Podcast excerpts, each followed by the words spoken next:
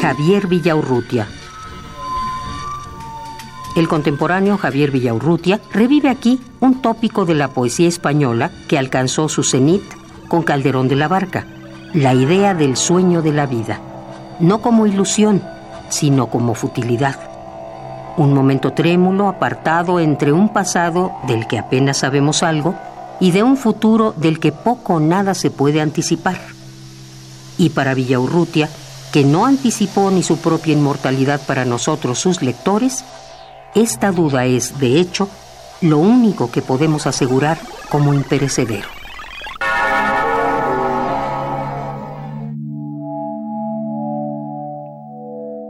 Sonámbulo, dormido y despierto a la vez. En silencio recorro la ciudad sumergida y dudo y no me atrevo a preguntarme si es el despertar de un sueño o es un sueño mi vida. En la noche resuena como en un mundo hueco el ruido de mis pasos prolongados, distantes. Siento miedo de que no sea sino el eco de otros pasos ajenos que pasaron mucho antes.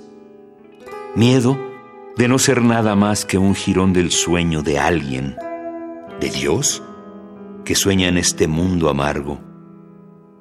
Miedo de que despierte ese alguien, Dios, el dueño de un sueño cada vez más profundo y más largo. Estrella que te asomas temblorosa y despierta, tímida aparición en el cielo impasible, tú, como yo, hace siglos, estás helada y muerta mas por tu propia luz sigue siendo visible. Seré polvo en el polvo y olvido en el olvido. Pero alguien, en la angustia de una noche vacía, sin saberlo él ni yo, alguien que no ha nacido, dirá con mis palabras su nocturna agonía. Estancias Nocturnas, Javier Villaurrutia. Un poema al día. Selección de Felipe Garrido. Radio UNAM. Experiencia sonora.